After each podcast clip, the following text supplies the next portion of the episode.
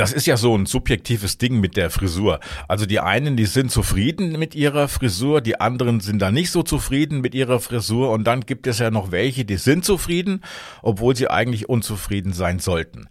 Heute beschäftigen wir uns im historischen Aktiv- und Archiv-Podcast der Mediengruppe Kreiszeitung mit einer Frau, die so unzufrieden mit ihrer Frisur war, dass sie Schadensersatz von ihrem Friseur wollte.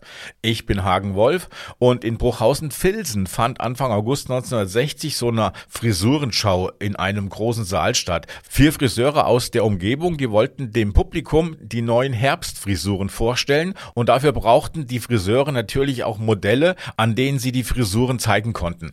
Einer dieser Modelle, das war die 29-jährige Margot B., die anfangs gar nicht mitmachen wollte, aber als der Friseur ihr versprach, er werde ihr eine Frisur machen, die sich ihr Gesicht immer gewünscht habe, da sagte sie zu und ließ sich auf der Bühne vor dem gesamten Publikum Publikum zusammen ondulieren. Nach etwa einer Stunde war die Frisur fertig und Margot war, naja, die war jetzt nicht so doll erfreut über das Ergebnis. Eigentlich war sie eher enttäuscht und auch ziemlich wütend und verließ den Saal und zeigte den Friseur an wegen Körperverletzung auf Schadenersatz.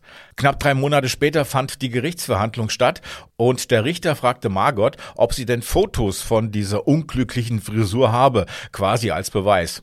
Margot meinte, nee, also Fotos habe sie nicht, weil sie ja auch kein Fotoapparat habe.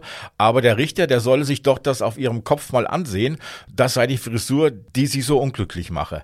Der Richter sah sich die Frisur von Margot an und war ja schon der Ansicht, dass das nicht allzu sehr gelungen war. Und meinte aber, dass doch nach drei Monaten die Haare schon gewachsen sein müssten und dass dies da auf ihrem Kopf wohl doch nicht das Ergebnis dieser Frisurenschau sein könne.